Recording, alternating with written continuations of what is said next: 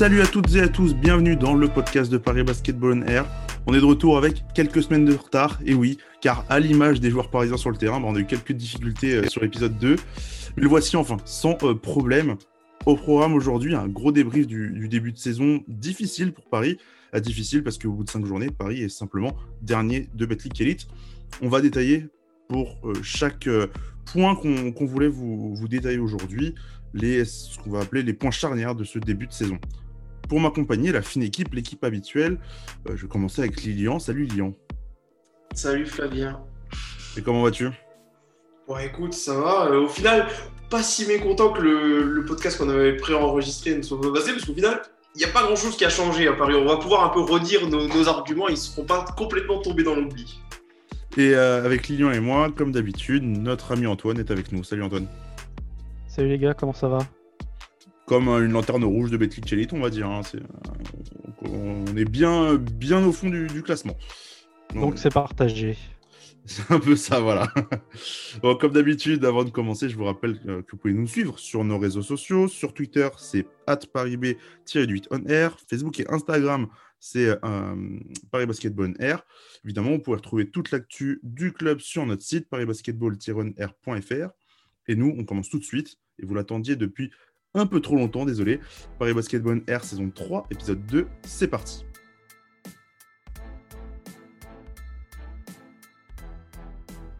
Salut la famille, c'est Loïc Gendré, meneur au Paris Basket.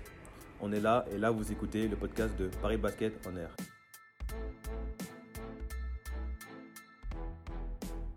Et euh, on va démarrer avec un premier point, un premier point qui est, euh, je pense, le plus important. On va commencer par le gros morceau de ce podcast, qui est euh, la défense de, Paris. Alors, Paris, comme je disais en, préambule, est, dernier du championnat. Une seule victoire à Cholet la semaine passée et quatre défaites pour, pour débuter la saison. Paris est actuellement la 17e défense de, du championnat avec énormément de statistiques euh, qui vont un peu contre justement cette idée que Paris défend, est une bonne défense en tout cas euh, sur, ce, euh, sur le début d'année. Messieurs, je vais commencer avec toi, Antoine. Pourquoi Qu'est-ce qui fait que Paris est une mauvaise défense sur ce début de saison, au-delà de simplement les points encaissés par match? Au-delà des points encaissés, déjà, c'est s'adapter à une nouvelle division. La Betclic Elite a un niveau beaucoup plus relevé que la Pro B. C'est simple à dire, mais il faut s'en rendre compte. Hein. Le coach l'a dit lui-même. Hein que le niveau n'est pas le même, que le, talent des joueurs en face n'est pas le même. Et donc euh, l'intensité n'est pas la même non plus. Après, euh, il en est conscient déjà, ce qui est, un bon point. Il n'a pas tellement eu le temps de le travailler entre certaines rencontres, puisqu'il y a eu des enchaînements de matchs. Après, si je dois retenir euh, un aspect au-delà des points, comme tu l'as dit, ça serait les rebonds. Par exemple, Paris laisse beaucoup trop, beaucoup, beaucoup, beaucoup de rebonds à ses adversaires. Ben, c'est la 17e équipe au rebond. Ils prennent que 31 prises par match. Il me semble qu'il n'y a que Dijon qui est au niveau inférieur à Paris. Donc ça, c'est des aspects qui sont vraiment à travailler. Je trouve que Paris laisse aussi beaucoup de paquets, un paquet de tirs ouverts, pardon. Ça me rappelle le match contre, contre Gravelines, notamment où quand tu laisses un joueur comme John Jenkins, notamment euh, shooter, ben, c'est fistel quoi. Donc il y a vraiment un manque de concentration, de dureté. Je ne sais pas ce que vous en pensez, euh, vous les gars. Ouais, bah, avant de lancer Lyon, c'est vrai que j'ai n'ai pas, pas fait les, résultats depuis, hein, mais il y a eu la défaite en ouverture à, Dijon euh, du, de 16 points. Il y a eu ensuite la défaite contre Gravelines euh, de, de, 8 points, 90-82. La défaite contre Rouen à domicile d'un petit point avec le shoot de la, de la, de la gun pour Jeanne Béguin qui n'est pas rentré. On a eu ce, miracle un peu à Cholet avec la victoire au buzzer cette fois-ci euh, un buzzer signé Kyle Holman avant le revers là, de, de cette semaine. On ne parle pas du tout de la Coupe de France qui est, qui est, un, peu, qui est un peu à part, puisque Paris n'a pour l'instant joué avec des équipes euh, dans, une division, dans, dans, des divisions inférieures. Mais tout ça pour dire que Paris, sur les 5 matchs, a encaissé plus de 90 points dans 4 d'entre eux. Euh, Lilian, toi, tu, tu, partages un peu l'avis d'Antoine. Est-ce qu'on laisse beaucoup de tirs ouverts côté parisien? C'est quoi le gros problème? Ouais, bah pour moi, le gros problème, Antoine l'a ciblé. Il a parlé alors d'intensité et de concentration. Moi, je vais peut-être plus parler de, concentration. Je trouve que c'est vraiment ce qui fait défaut à, l'ensemble des joueurs parisiens sur ce début de saison. On voit de grosses, grosses erreurs qui, euh, qui coûtent des points euh, vraiment, mais vraiment bêtement. Euh, on en parlait en off, mais moi, je trouvais que vraiment le début de match face au Mans, c'est aussi le plus le plus récent dans le temps, donc on en a les meilleurs souvenirs, mais euh, était vraiment criant sur ce point que ce soit par exemple au rebond, les, les box-out, que ce soit sur les sur le, la pression qu'on met aux, porteurs de balle adverse, des fois on monte un peu trop haut, ou, ce genre de choses. Et je trouve que vraiment, il y a des errements au niveau de, de, la concentration sur, sur 24 secondes de défense qui sont vraiment, bah, pour des joueurs de, de première division, c'est assez dérangeant. Et, euh, et, le problème, c'est que je trouve que c'est pas forcément quelque chose sur lequel le coach peut, peut avoir une influence. Je veux dire, si les joueurs bah, ils sont pas focus dès le début du match, c'est un petit peu compliqué. Donc, euh, donc voilà, il on sent qu'il y a du potentiel et c'est ça qui est peut-être le plus frustrant. Mais les joueurs se pénalisent eux-mêmes par des errements qui, enfin, qui coûtent gros à la fin du match. Bah, c'est vrai, on, peut peut-être parler un peu plus statistique. Antoine le disait, 17e défense, au, enfin, 17e équipe du championnat au rebond, 17e euh, équipe au rebond défensif. Euh, c'est la deuxième équipe qui, laisse le, qui a le pourcentage de tirs adverses euh, le plus élevé, que ce soit au tir et à trois points. Une équipe qui, laisse, qui concède énormément de rebonds, qui, face, face aux autres équipes, encaisse 22 passes décisives. Enfin, c'est une équipe qui, globalement, dans sa défense, est, est est largué, on va dire, hein, sur ce début de saison, pas, pas, pas, pas, au point. Et, euh, euh, et à l'inverse, pour quand même donner une, note positive, euh, Paris est l'équipe qui réalise le plus de contre par match. Mais effectivement, quand on a un défenseur comme Ismaël Kamagaté qui est en protection de cercle et déjà dans le très haut niveau de, du championnat, c'est plus simple, mais c'est une stat que je trouve, et je ne sais pas si vous, êtes d'accord, Antoine, je je vais, te lancer là-dessus, si vous êtes d'accord, mais la stat des contres où Paris est premier, euh, je trouve limite que c'est une stat individuelle par rapport au début de saison d'Ismaël Kamagaté, qui pourtant euh, n'a joué que 10 minutes contre, euh, contre, contre Le Mans la dimanche, n'a pas, pas, été bon. mais que cette stat reflète pas du tout la capacité que Paris a à, être présent dans sa raquette et à encaisser peu de, peu de points là-dedans. Ah, clairement, je pense que tu as tout dit. En fait, cette stat-là, elle est totalement contradictoire avec euh, la globalité de la défense parisienne depuis le début de saison. Et surtout, elle est gonflée par euh, la performance d'Ismaël Kamagaté contre Rouen qui met 9, 9 euh, contre. C'est pour ça que la stat, elle est vraiment très haute. J'ai plus en tête les stats, par exemple, contre, contre Le Mans, mais je pense, je pense qu'on a dû mettre deux ou trois contre dans la. Enfin, deux ou trois contre. De mémoire, il n'y en a qu'un seul. il y en a qu'un seul. Oui, et c'est dans le quatrième carton, si je ne me trompe pas. Mais non, cette stat-là, elle est pour l'instant c'est que mon avis, elle est tronquée euh, du fait de la, très très bonne performance d'Ismaël Kamagaté contre Rouen. Et je pense qu'elle va se stabiliser. Paris restera une bonne équipe au contre quand Kamagaté trouvera son rythme de croisière et euh, on restera une équipe solide. Mais c'est vrai qu'elle est totalement contradictoire euh, avec la défense globale, je trouve. Lilian, est-ce que tu trouves que cette équipe parisienne, comment évolue en fait la défense de Paris depuis le premier match? On avait vu je dirais, un, match euh, presque cohérent en défense à Dijon et euh, avec juste David Dolston qui avait été absolument monstrueux. Derrière, ça a été beaucoup plus euh, compliqué. On n'a pas réussi à renclencher la machine.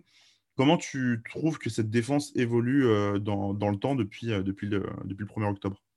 Bah, Elle reste assez fidèle à ce qu'elle faisait l'an dernier, dans le terme dans les intentions en tout cas, c'est-à-dire de, de, monter assez haut sur le porteur de balle, et de d'être vraiment euh, essayer d'être de jouer beaucoup aussi les par exemple tout ce qui est interception pour essayer de, créer du jeu rapide. Et le problème c'est que la grosse différence avec l'an dernier euh, c'est que Paris pendant n'avait pas forcément une énorme défense pendant 40 minutes mais arrivé à certains moments clés pendant 3, 4, 5 minutes à vraiment mettre le verrou en défense et faire que l'équipe adverse soit incapable de marquer. Et c'est des choses qu'on retrouve pas cette année, où vraiment à des moments, euh, à des moments clés, notamment cette année, c'est euh, sur ce début de saison, c'est notamment les fins de match où Paris n'arrive vraiment pas à pouvoir stopper l'adversaire. En fait, c'est un, un ping dans les fins de match en ce moment, c'est un ping-pong permanent. Ça a réussi à Cholet grâce à un gros shoot d'Allemagne, mais dans toutes les autres rencontres, où au final Paris était dedans dans, chaque rencontre quasiment. Euh, même là, euh, dimanche passe au Mans, à un moment, Paris revient à 4 points seulement à 3-4 minutes de la fin. Et on se dit que c'est jouable.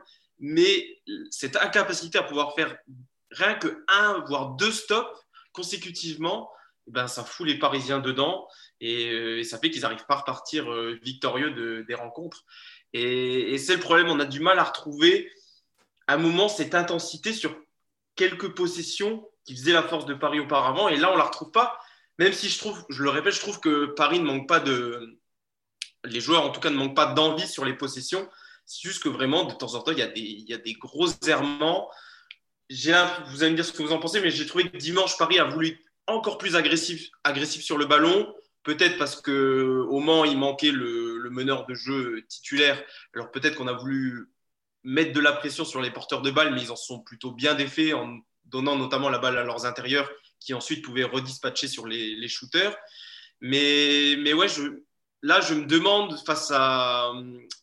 J'anticipe un petit peu, mais pour les deux prochains matchs, face aux Armadas que l'on va affronter, ben, je me demande bien qu'est-ce que Paris va pouvoir faire, euh, qu'est-ce que Paris va pouvoir changer pour tenter en tout cas de, de limiter euh, Monaco puis Lasvel euh, à domicile plus tard.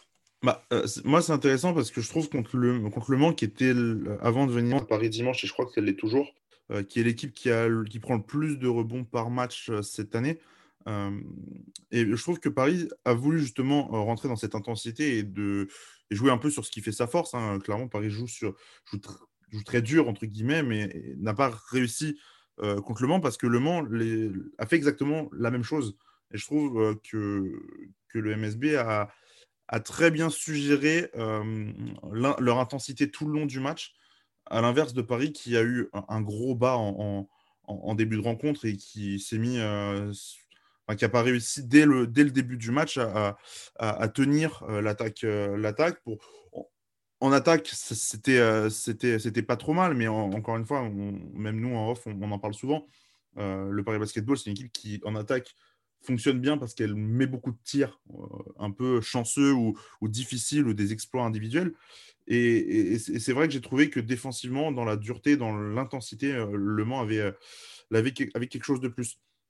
Antoine, peut-être pour mettre en perspective un peu toutes les statistiques qu'on a données, et c'est vrai qu'après, je pense qu'on peut parler des, deux matchs qui vont arriver. Paris est, l'équipe qui, qui est c'est la cinquième du championnat à tenter le plus de tirs.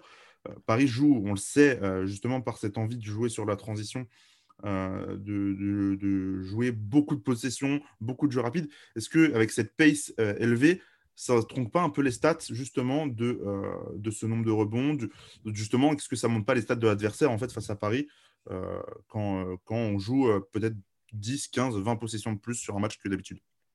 Si, clairement, Lilian a parlé de ping-pong euh, très justement avec l'équipe adverse. Le match contre Rouen en est un exemple où on a joué un jeu d'attaque-défense avec euh, l'équipe de Jean-Denis Choulet qui est un petit peu spécialisé là-dedans. Donc c'est vrai que ce jeu de transition, oui. Et qui est la pire défense? Bah, Ça s'est fini en 97-98. Vraiment, ça a été un jeu de ping-pong où personne n'a réussi à, prendre le match à son compte ou à couper le, run de l'adversaire. Après, oui, oui, c'est sûr que ce jeu en transition, euh, il peut il peut te faire du mal euh, au final hein, quand, on, quand, on, quand on regarde un petit peu les. Au-delà des stats, comme, comme tu as dit, euh, le, multiplier ces possessions-là, ça, ça prend. Ça, désolé, je me suis perdu là. En fait, je suis en train de respirer. pas de souci. Euh, je voulais. Je voulais, je voulais rebondir sur, sur les deux matchs d'après. Lilian, tu as, lancé un peu là-dessus. les deux prochains matchs contre Monaco, donc déplacement Monaco le, le 31 octobre et la réception de Lasvel le 6, 6, euh, novembre. Ça va être des matchs contre les troisième et quatrième euh, équipes au rebond euh, cette saison. Est-ce qu'il y a encore plus moyen de s'inquiéter que quand tu affrontes des armadas pareils Forcément, après, tu peux te dire que pour ces deux équipes-là, le championnat, ce n'est pas leur seule priorité. C'est là où tu peux te dire que tu peux peut-être les, si tu fais un bon début de match, peut-être les, attraper un petit peu par surprise. Euh, mais bon, ça va être compliqué. Après, c'est deux équipes qui n'ont pas forcément les mêmes, euh, qui n'ont pas forcément leur force sur les mêmes, comment dire, sur le même poste. On va dire peut-être Monaco, c'est un peu plus sur les sur les arrières avec euh, avec Mike James, avec Paris Lee, avec. Euh, voilà. Et alors que Lasvel, contrario, c'est peut-être on l'avait vu au Paris European Games, c'était peut-être plus un peu sur les ailiers euh, et sur leurs intérieurs, même si voilà, il y a Ilio Kobo à la main quand même. Mais euh, je trouve ces deux équipes un petit peu aux, forces différentes. Et voilà, bah, pour Paris, il va falloir euh, essayer de trouver des solutions. En tout cas, il ne faudra pas jouer l'attaque, ça c'est clair. Ça, ces équipes-là qui ont tellement de munitions que à, ce petit jeu-là, tu vas perdre. Il faut durcir le match. Il faut peut-être essayer de jouer un petit peu plus lentement. Euh, même si tu peux avoir envie de, voilà, de jouer certaines possessions euh, vite, mais quand tu sens que voilà, la possession, tu n'arrives pas à faire la différence sur les 4, 5 premières secondes, c'est peut-être de poser le jeu et de, et, de, et de faire tourner un peu le chrono pour justement, toi, avoir euh, possiblement après des replis défensifs qui soient un petit peu plus un petit peu plus tranquille où toi, tu n'as pas besoin forcément de courir. Donc, donc on verra bien. Mais c'est sûr que là, Paris en 1-4 et possiblement, après ces deux matchs-là, tu peux être en, en 1-6 et donc ben, toujours dernier. C'est surtout ça la, finalité, euh, c'est de gagner les matchs et, de pouvoir sortir de la, zone rouge. Je vous propose qu'on avance et qu'on passe sur le deuxième point, euh, un peu clé, un peu charnière de ce début d'année. on vous avait fait la preview en début de saison mais on n'a pas forcément débriefé depuis en fait leur arrivée. Euh, je voulais parler des recrues. Je voulais qu'on parle de Kyle Quinn et Kyle Holman euh, qui ont donc euh, débuté. alors, Kyle Holman avait joué les, Paris Urban Games, mais Kyle Quinn a démarré avec la Coupe de France, donc c'était il y a un mois maintenant. je voulais, bah, on va démarrer d'ailleurs par, par Kyle Quinn, qui donc a joué 4 matchs, une fois titulaire. il vaut 11,5 points, 5,5 rebonds, 1,3 contre euh, pour 12 dévals en 23 minutes. Bah tiens, je vais commencer avec toi, Antoine. Qu'est-ce que, en, là, très généralement, qu'est-ce que tu penses Qu'est-ce que tu, Comment tu analyses le début de saison de Kyle Quinn avec Paris? Est-ce que il est conforme aux attentes qu'il y avait en début de saison? Bah, En début, ses débuts, non. Je le trouvais un peu fatigué, normal. Euh, physiquement, il n'était pas dedans. Manque d'intensité, manque de compréhension du jeu, clairement, contre Dijon et, euh, et Graveline, Graveline euh, dans lequel il commence. Et petit à petit, contre Cholet, je l'ai trouvé un petit peu plus, plus intéressant, plus, plus en forme. Vraiment, il a, il a commencé à montrer qu'il a un vrai toucher, notamment mi-distance, puisqu'il est à 50% euh, contre Cholet, il prend 10 tirs. Contre Le Mans, euh, je, l'ai trouvé vraiment intéressant pour terminer sur ce match. Bah, il finit à 21 d'évaluation, 18 points, 4 bons. J'ai encore du mal avec son, son jeu à l'intérieur. Il va falloir qu'en fait, je pense que j'attends trop de lui à l'intérieur. Je l'attends beaucoup trop dominant à l'intérieur, il a, alors qu'il a tendance à s'écarter. Pour l'instant, après, on verra. Mais euh, non, ça monte en puissance tout doucement. À voir euh, comment, jusqu'où ça peut aller, mais euh, ça, je trouve ça assez intéressant. Lilian, toi, comment tu juges les, les, premiers pas de Kylo Quinn J'ai résumé en disant c'est une bonne action, deux mauvais points à chaque fois. c'est ces écrans, moi, qui m'énervent beaucoup. Non, mais vraiment, je, je, trouve que à chaque fois qu'il fait un bon truc, et ben derrière, il y a deux, enfin, deux erreurs ou deux, ou deux choses qui, moi, me, me déplaisent. En tout cas, il y a vraiment des, des beaux flashs, notamment en attaque, et qui, montent, qui sont vraiment intéressants parce qu'il est vraiment dans des registres un petit peu différents de, qu'on peut avoir avec euh, Ismaël Kamagaté ou Dustin Sleva. Il y a son petit shoot à mi-distance, euh, soit en face-up, soit qui peut en, en étant dos au panier et en se retournant. Il peut même shooter un petit peu à trois points, donc ça écarte le jeu. Ça, peut vraiment jouer avec un pivot qui écarte le jeu à point, ça peut vraiment être intéressant. Mais des fois, un peu, mais un peu à l'image de l'équipe parisienne en, défense. Il y, a des, ces errements en défense, par exemple, qui sont pour un. Enfin, on attend d'un joueur de ce niveau-là que justement, lui ne fasse pas ce type d'erreur euh, que pourrait faire un jeune, par exemple. Mais des fois, il, est là, il regarde passer le ballon et ah bah oui, l'adversaire a marqué. Et c'est super frustrant parce qu'on a forcément de grosses attentes pour lui. Et, euh, bah, sur certains points, il, déçoit. Mais en tout cas, c'est vrai qu'au début de saison, comme Antoine, je trouvais qu'on sentait vraiment qu'il physiquement, il n'était pas prêt. Et c'est compréhensible, il n'a pas fait toute la préparation. Euh, il est arrivé, au final, il était peut-être arrivé quoi, deux semaines, deux semaines avant les premiers matchs. Donc bon, le temps qu'il se mette dans le, même pas. Bon, voilà. Bon, c'était compréhensible sur les premiers matchs. Et là, franchement, sur les derniers matchs, il montre des bonnes choses, mais il y a, il y a juste des fois des erreurs ah, qui sont tellement. C'est frustrant, en fait. Là, c'est vraiment. Kyle Hawkins, c'est un peu à l'image de l'équipe. C'est frustrant parce qu'on on sent vraiment tout ce qu'il peut apporter à l'équipe, mais qu'il y a des fois, il fait des, vraiment des erreurs fâcheuses qui, qui coûtent beaucoup. Et au-delà des erreurs, il y a même sur des phases en transition où euh, il marche. Genre, euh, ça part en contre-attaque et il marche. Genre, il manque un pivot à l'intérieur, quoi. Mais après, il ne peut pas trop, euh, trop suivre euh, les, les, petits jeunes euh, qui, qui, courent très vite à Paris. Hein. ah, ça oui, mais non, mais moi je me rappelle, c'est une phase de transition avec Botright. C'est même pas Bégarin ou Wallman qui remonte la balle, c'est Botright qui remonte la balle. Et vraiment, Botright se met derrière la ligne à trois points et, en fait, il s'arrête parce qu'il se rend compte que ben, toute son équipe ne le suit pas. Et tu vois Kylo Quinn qui attend, qui attend derrière. Vraiment, il n'y a aucun moment il va aller se placer dans, dans la raquette.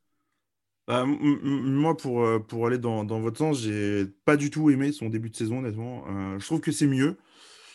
J'ai pas mal aimé son match contre Le Mans, honnêtement, juste en attaque.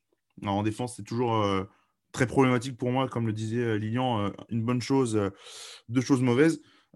mais en attaque, pour le coup, depuis Cholet, il y a quand même un, pas un joueur nouveau, je n'irai pas jusque-là, mais en tout cas un, joueur qui, qui, s'affirme au niveau qu'il devrait quasiment avoir.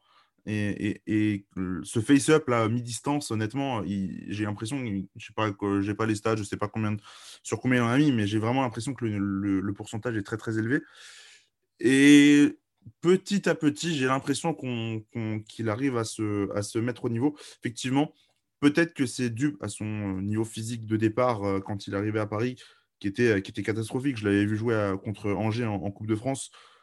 C'était euh, bah, c'est simple. Hein. Le, coach, le coach en conférence de presse disait qu'il ne pouvait pas euh, traverser le terrain. Parce que ça, rejoint, ça ce que dit Antoine quand il marche en contre-attaque.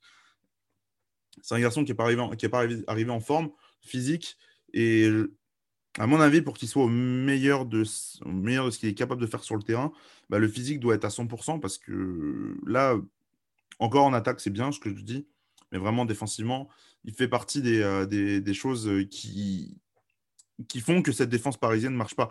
Et justement, j'avais une question, peut-être pour Lilian. Euh, on parlait en début de saison, on ne savait pas trop quelle association allait être faite en, début d'année. Pour l'instant, euh, le, choix qui a l'air d'être fait, en tout cas sur le 5 de départ, c'est de Sleva et, et Ismaël Kamagaté. Comment euh, tu trouves l'intégration et, la, et comment dire, le fit avec Sleva et Kamagaté pour, pour Kylo Queen Comme on s'y attendait, je trouve que en fait, c'est un peu là pour le, pour le moment, c'est un peu soit le match d'Ismaël, soit le match de Kylo Queen. Et à chaque fois, pour avec, accompagner les deux, c'est Dustin Sleva, mais ça, on s'en doutait que Enfin, Sleva, il allait fitter avec peu importe avec qui tu le mets, de toute façon, il fit avec tout le monde. Mais c'est un peu lui qui colmate un peu les brèches. Mais à chaque fois, on sent, voilà, contre Le Mans, Ismaël, il a, il a joué que 10 minutes, il n'était pas forcément dedans. Euh, les fois où euh, Ismaël était très fort, bah, Kylo Quinn, bah, il a eu moins de minutes, il était euh, aussi moins dedans. Et forcément, avec les quelques matchs qu'a fait, quelques très bons matchs qu'a fait Kamagaté, bah, forcément, tu as envie de lui laisser de la place. Donc on sent que pour l'instant, c'est un peu des deux. En même temps, bon, c'est deux joueurs qui, vont, qui jouent vraiment sur le poste de pivot, alors que Sleva, tu peux vraiment le faire alterner, même si on a vu que voilà, O'Quinn et Kamagaté peuvent aussi jouer sur le, poste 4. Mais, euh, mais tu sens que c'est les deux vrais pivots. Il faudra voir quand il y aura aussi Amarassi, qui jouera là où tu auras vraiment tes quatre intérieurs, où tu peux vraiment euh, changer tes duos. Euh, pour l'instant, c'est un petit peu chacun son match. Et, mais on verra bien. Et puis, pour, euh, pour terminer peut-être sur, euh, sur O'Quinn, on sent aussi qu'il est en rodage au niveau vraiment de l'adaptation au championnat. Il parle encore beaucoup avec les arbitres, notamment au match à Cholet où il, parlait beaucoup. Ah bah, il, prend une, euh, technique en, en, fin de match contre Le Mans qui termine complètement les espoirs de Paris. Voilà, il, fait, il fait, il y a souvent des fois sur ses, on, voudrait qu'il aille chercher à l'intérieur, mais souvent il fait des petites fautes offensives, genre euh, Le Mans, il y avait un marché, euh, contre Cholet aussi, à un moment il met un, coup d'épaule, on lui siffle une offensive. Euh, on sent voilà qu'il y a une petite adaptation aussi, il faut qu'il se fasse à un nouveau championnat, comme, comme tout autre joueur, et on a beau avoir 400 matchs NBA dans les pattes, bah, il faut s'adapter à de, à de, nouvelles règles, à des, à des joueurs qu'on ne connaît pas forcément. Et, et, puis voilà, et surtout à des adversaires qui, qui savent la valeur du joueur et qui veulent aussi lui, lui rentrer dedans et pas lui faciliter la tâche pour qu'il pour dire pour s'adapte dans les matchs.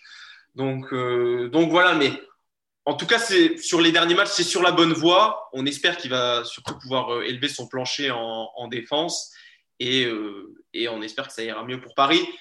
Mais dans la défense c'est pas non plus le seul fautif. des fois il se retrouve il a, il a un arrière qui lui arrive en pleine balle dessus.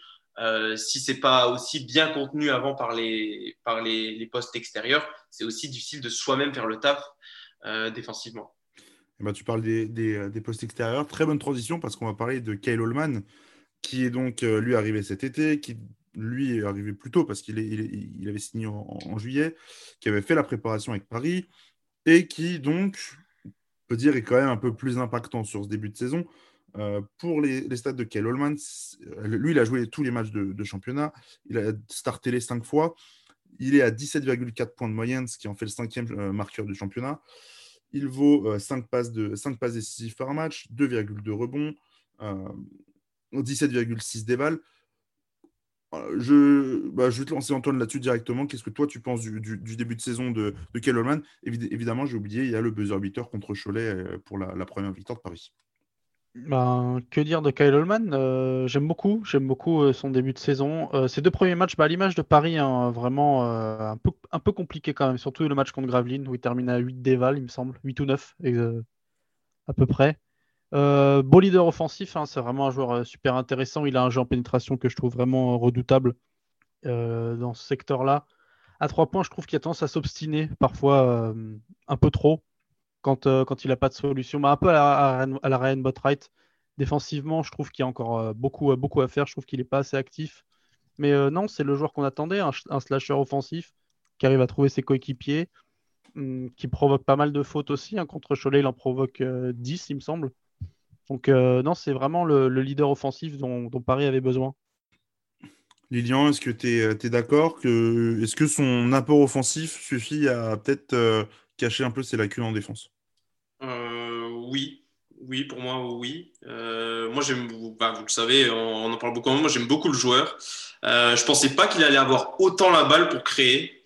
Je trouve qu'il l'a vraiment beaucoup sur ce début de saison. Et et ça me déplaît pas parce que je trouve qu'il est vraiment capable de d'organiser le jeu à la fois de c'est forcément il prendra beaucoup plus de tirs pour lui que que d'en donner pour les autres mais je trouve qu'il arrive plutôt bien à alterner même si voilà Antoine l'a dit des fois il force un peu sur son tir extérieur alors que on le sent tellement des fois à l'aise rien que pour faire la différence euh, face à son joueur pour aller au panier mais moi je le trouve très intéressant après tu l'as dit là aussi le bas blesse en défense où on sent qu'il y a du potentiel sur l'homme qu'il est capable de tenir en un contrat son joueur.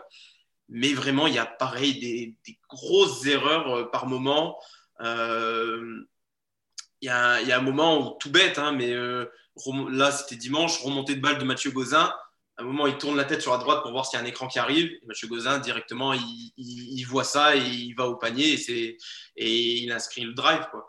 Donc, il y, a, il y, a, ce genre de petites erreurs qui coûtent cher mais il y a du potentiel et je trouve que vraiment en attaque, bah, de toute façon, là, c'est le, le leader offensif de Paris avec, avec Ryan Botwright. Selon, voilà, selon les matchs, il se, euh, chacun a plus ou moins son, son momentum.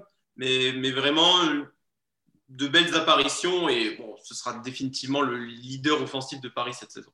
Très peu de déchets euh, dans son drive. Hein. Tu regardes, il a une, un, ballon perdu euh, de moyenne, 1,5 pardon c'est quand même très peu. Donc même si parfois il a tendance à s'acharner sur ses tirs, balle en main, quand il faut créer, je le trouve vraiment euh, rassurant, je trouve. Mais euh, Lilian, là, tu, parlais de Ryan, justement, de, de, qui, que c'est un peu un match chacun, mais je trouve justement que c'est un peu comme tu disais avec Kylo Quinn et, et Kamagaté, c'est que j'ai du mal encore à trouver une complémentarité très, très, une très bonne complémentarité entre les deux. Alors que justement, cette attaque, euh, moi je trouve que cette attaque fonctionne très bien parce que les deux ont énormément de qualité pour driver une équipe et euh, que le début de saison de Ryan est vraiment très très bon, beaucoup plus que ce que je pouvais euh, en tout cas imaginer en, début d'année. Et, je trouve qu'avec Kyle Holman, alors ça va venir, je ne suis pas du tout inquiet, mais je trouve qu'il y, a y a un manque de complémentarité. Il, y a, il, il, est diff, il a des difficultés sur la défense un peu collective, où il fait des erreurs. Et Ryan Botchot, on va pas se mentir que c'est pas non plus un foudre de guerre défensivement. Et je trouve que cette paire, pour le moment, en fait, elle apporte très bien en, attaque, mais en défense, c'est peut-être aussi là que, le premier problème en fait vient. C'est euh, tes premiers défenseurs sur une possession, c'était défenseurs extérieurs. Et je trouve pas que pour l'instant les deux soient suffisamment au niveau. on, a gagné, euh, Paris a gagné en tout cas un match en, le gagnant au buzzer euh, très difficilement parce que tu as un joueur qui met 29 points, mais sinon, ils n'ont pas. là, après, je demande, je, demande pour l'instant un, niveau de compétition absolument incroyable. Mais ils n'ont pas encore, de, je trouve, de quoi tous les deux euh, être euh, forts au même moment. Voilà. c'est vrai que c'est intéressant ce truc sur la, complémentarité en, en défense. C'est vrai que quand tu as deux, on va dire deux joueurs un peu euh, négatifs sur cette partie du terrain et qui sont tous les deux sur tes postes arrière, ça peut être ça peut être handicapant. Donc, ouais, à voir. Faut peut-être dans les rotations, peut-être sortir un plus, plus rapidement que l'autre pour le faire pour le faire rentrer, mais à voir. C'est vrai que c'est d'autant plus flagrant quand tu vois rentrer Milan Barbic et Gauthier Denis. Hein, défensivement, les systèmes, mm. tout, euh, tout est plus facile quand ils rentrent. Ouais, puisqu'ils les ont un peu plus intégrés, ça fait un peu plus longtemps qu'ils sont, qu'ils sont là. Euh, pour le dernier point de ce, podcast, euh, je voulais qu'on parle un peu de ce roster parce que, euh, bah, en tout cas, c'est l'idée que j'ai. pour, je, voulais vous poser la question est-ce qu'il manque un poste 3 à cette équipe? On s'était déjà posé la question en, septembre. Aujourd'hui, Paris joue avec une rotation ultra serrée. du fait que Amara 6 soit blessé à, la cheville, du fait que Loïc Gendré joue très très peu, il a été aussi blessé en début de saison le fait que les deux jeunes, euh, les deux jeunes pousses de Paris, que sont Mohamed Diawara et Paco Dadier, bah, peuvent difficilement avoir des minutes euh, pour faire gagner l'équipe. Moi, je trouve en tout cas que euh, sur ce début de saison, et ça rejoint peut-être un peu tous les problèmes qu'on cite en défense, qu'il manque un ailier à cette équipe, juste simplement pour faire la rotation avec, avec Jeanne Béguin. Parce que après, bah, comme il manque, il manque un intérieur avec Amarassi, euh, bah, on peut difficilement décaler, euh, décaler euh, de Sinsleva, par exemple, au poste 3 parce qu'on n'a pas suffisamment d'intérieur. Généralement, c'est Gauthier Denis du coup, qui fait ce, passage au poste 3 et c'est c'est pas un bon poste 3, je trouve Gauthier Denis est beaucoup plus intéressant au poste 2. Voilà, je voulais un peu avoir votre avis pour, pour terminer ce podcast. Comment vous voyez un peu ce. Est-ce que c'est un problème pour vous s'il manque un jour ou pas Peut-être Lilian pour commencer? Hum, moi, je dirais que non. Je dirais que c'est pas le, c'est pas en tout cas ce qui est la cause des problèmes de Paris. Ah, je dis pas que c'est la euh, cause, mais ça, que ça pourrait régler quelques problèmes. D'accord. Bah, je pense pas forcément que c'est la solution non plus. Euh, à moins, à moins, mais là c'est une hypothèse. On, émet des hypothèses, mais si les pépins physiques d'Amarasti continuent à durer dans le temps, ça pourrait devenir, euh, ça pourrait devenir peut-être primordial d'amener de, un, nouveau joueur, notamment voilà, sur les postes ailier, ailier fort peut-être. Euh, mais pour moi, c'était c'est pas un problème de. Allez, à la limite, je te le conseille, il y a un problème de personnel peut-être sur les postes 1-2 quand tu as euh, Botwright et euh, Allman. Mais en soi, les joueurs ne se font pas physiquement enfoncer en défense. C'est vraiment des erreurs de concentration. Donc pour moi, rien que si tu règles ces petits soucis-là, ça ira déjà mieux. Et je ne vois pas t'amènerais un autre joueur, un nouveau joueur qui connaîtrait du coup pas forcément les systèmes, qui devrait lui aussi euh, s'adapter voilà, à, des, à, des, nouveaux coéquipiers, à un, nouveau système. Moi, moi je pense pas que c'est vraiment, euh, c'est vraiment ce qui changerait tout. Euh, je pense qu'il y a d'abord d'autres choses à régler avant de, de peut-être se poser la question d'amener un nouveau joueur dans cette équipe. Antoine, qu'est-ce que tu est-ce que tu es d'accord avec Lyon ou avec moi plutôt? Je suis plutôt d'accord avec toi, Flav. Je pense que ça peut devenir un problème. Je prends un exemple. Le match contre Cholet m'a vraiment marqué. Il y a des séquences en transition où Jeune n'est pas là. Et euh, je crois que c'est Holman qui remonte la balle très vite. Et en fait, tu te rends compte qu'il n'y a pas de solution en fait sur ce poste-là. Il n'y a vraiment personne. Même si Gauthier Denis fait le travail, il a quand même du mal. C'est vraiment en arrière. Ce, besoin d'un ailier ou de plusieurs ailiers, parce que quand Jeune est sur le banc, il se fait ressentir en fait. Et, euh, mais c'est un vrai problème. Parce que je pense qu'il faut, un, il faut un autre joueur sur ce poste-là, mais il faut, un profil assez particulier. Il faut un joueur euh, soit potentiellement jeune, soit un joueur d'expérience qui ne fait pas toutes les minutes de Juan, qui a besoin de jouer, clairement, qui doit être euh, très utilisé. Et euh, oui, ça peut devenir un, vrai problème prochainement si, si Paris ne, renforce pas ce secteur-là. moi, plus offensivement que défensivement, je trouve qu'il y a vraiment des, soucis des soucis offensivement avec ce poste 3 quand Jeune n'est pas là vraiment. Je ne sais pas si vous l'avez. C'est quelque chose qu'on avait, on en avait déjà parlé aussi dans la, dans preview euh, en début de saison, où on disait qu'on avait beaucoup de joueurs porteurs de balles sur les postes 1-2, qu'on avait des joueurs sur les postes 4-5 plus intérieurs euh, qu'ailiers, et au final, on n'a pas vraiment un pur ailier en dehors de Juan Begara, et encore, peut-être des fois, il est un peu sous-dimensionné. Euh, on n'a pas un vrai fait. Il n'y a pas vraiment de poste 3 euh, pur jus. Euh, c'est que des joueurs qui font que dépanner. Justin Silva, des fois sur poste 3, des fois on dit voilà Gauthier Denis, mais ce pas des joueurs dont c'est le poste de prédilection. Ouais, et, moi, tu vois, si c'est de Sleva qui passe poste 3, je me souviens de ces matchs, par exemple, en 5 euh, l'année dernière en Pro B, où, c'était un calvaire pour lui. Hein, tu... Et c'est pas forcément des joueurs qui sont spécialement à l'aise sur ce poste-là, qui le maîtrisent les systèmes d'ailleurs pas spécialement non plus euh, sur, sur les postes, parce que c'est. Euh, bah, tu changes de poste, donc tu réapprends, tu réapprends le même système, mais juste en, changeant de position, donc c'est pas forcément déjà aisé. Et d'ailleurs, on parle de, de Slava et Gauthier Denis, des joueurs qui sont au club depuis le début. je, limite, ça aide en fait à, ce que le poste 3 soit moins moins, moins catastrophique, j'ai pas envie de dire ce terme-là, mais vous comprenez un peu l'idée de sur quand, les, quand Juan n'est pas sur le terrain. Voilà, il y a tout un. Pour moi, juste une addition sur un, un, joueur capable de, faire bah, de, défendre et de mettre des trois serait, serait bénéfique, effectivement, pour qu'un un garçon juste vienne aussi suppléer Juan Béguin dans, cette, dans, cette, dans la suite de la saison. Mais. Bah, c'est ce que tu. Vas-y, vas-y, vas-y. Non, c'est ce que tu disais, Fluff contre Le Mans, bah, en off, on en parlait. Euh, la rotation, elle est vachement réduite. Hein. Encore, tu retires Amara, Pacom, euh, Dadier et Mediawara, tu peux pas tellement les faire jouer. Loïc Gendré, bon, c'est sur un autre poste. La rotation, elle est vraiment, vraiment, euh, elle se réduit extrêmement vite. Bah, si j'ai bien compté, Paris joue à, 8 joueurs et, c'est un, peu compliqué hein, sur, pour, la suite de la saison pour un dernier mot, je voulais qu'on, d'ailleurs, je voulais qu'on parle un petit peu des espoirs parce que euh, bah, pour, en, parler un petit peu, cette équipe euh, qui a connu un début de saison très compliqué avec quatre défaites euh, sur les, quatre premiers matchs et qui, un peu à la surprise générale et même à la surprise des entraîneurs, vous, le verrez sur le site dans la semaine, a gagné contre Le Mans ce week-end avec un gros, gros money time de, de Pacom Dadier. Voilà, donc les espoirs qui, ont d'ailleurs remporté leur premier match, qui ont le même bilan que les pros, hein, donc, euh, alors que c'était beaucoup moins attendu, on va dire, euh, après, après cinq matchs. Si vous, sauf si vous avez un dernier mot, on peut, on peut, on peut s'arrêter là pour ce, pour ce podcast, messieurs.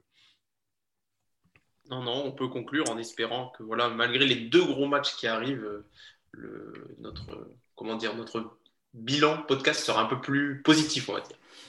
voilà, voilà. Vas-y la petite victoire du Paris Basketball en Coupe de France en 16e de finale. Oui, bah, euh, formalité, un très, gros, très Ça fait match. plaisir euh, contre Rouen, on a l'habitude de les jouer. de les jouer 4-5 fois par an. Heureusement que cette année, ce sera qu'une seule fois, logiquement. Voilà, donc pour, terminer, euh, je vous rappelle juste que vous pouvez vous, abonner à, nos réseaux sociaux, at ParisB-8 on air sur Twitter, Paris Basketball air sur Facebook et Instagram. Euh, bah, comme je vous ai dit, vous pourrez lire un petit papier sur, euh, l'entraîneur espoir Thomas Pénelier, qui, qui donc qui était là, qui est l'adjoint, mais qui a entraîné pour ce match espoir et cette première victoire. likez le podcast, partagez-le, n'hésitez pas à le faire découvrir à d'autres personnes. Euh, à mettre des pouces bleus sur YouTube, à mettre les 5 étoiles sur Paul Podcast, à commenter sur vos différentes euh, euh, applis de, pour, pour écouter votre, votre émission. Et nous, on va se retrouver du coup dans deux matchs, après Monaco, après Lasvel, pour le prochain épisode. Ciao les gars, et à la prochaine. Bye bye.